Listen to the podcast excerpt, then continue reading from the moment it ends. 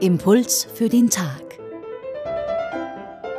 Diese Woche mit Monika Fischer und Pater Anton Eigner. Jesus verflucht einen Feigenbaum, der keine Früchte trägt, und im Tempel von Jerusalem stößt er die Tische der Händler um. Wir wollen uns heute das Ende dieses längeren Tagesevangeliums anschauen.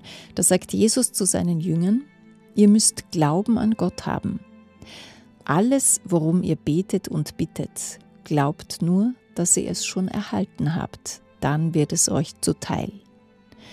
Pater Anton Eigner, da drängen sich zwei Fragen auf, nämlich liegt es dann wirklich am zu geringen Glauben, wenn eine Bitte nicht erfüllt wird und hätte Jesus nicht vielleicht Benimmregeln für Bitten aufstellen sollen? Der Glaube an Gott ist ein Grundthema beim Evangelisten Markus. Seine Schrift beginnt mit dem Aufruf von Johannes dem Täufer, kehrt um und glaubt an das Evangelium und endet mit dem Tadel Jesu an die Apostel, weil sie den Frauen nicht geglaubt haben, die ihnen von der Auferstehung berichtet haben. Dieser Glaube ist aber nicht zu verstehen als eine Methode, mit deren Hilfe man die Erfüllung von Bitten erzwingen kann, sondern der Glaube ist eine Grundhaltung des Vertrauens in Gottes Liebe und Fürsorge. Dabei verliert die Erfüllung der Wünsche für den Glaubenden an Bedeutung, denn er weiß sich in Gott geborgen. Er weiß, dass Gottes Hand ihn hält, wo immer ihn Gefahr umstellt, singen wir in einem bekannten Lied.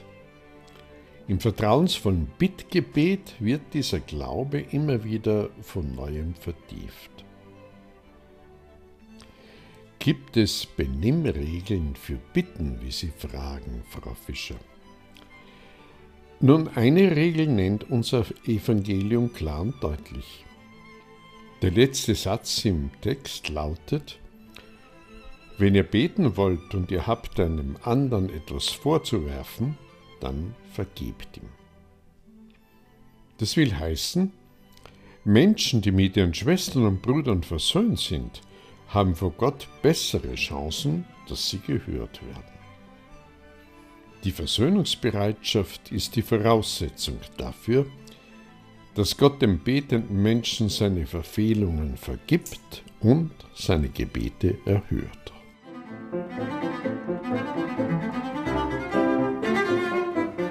Pater Anton Eigner ist Jesuit.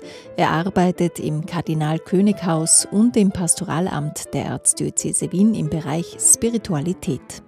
Das heutige Tagesevangelium finden Sie bei Markus Kapitel 11, 11 bis 25. Die Impulse können Sie auf radioklassik.at nachhören.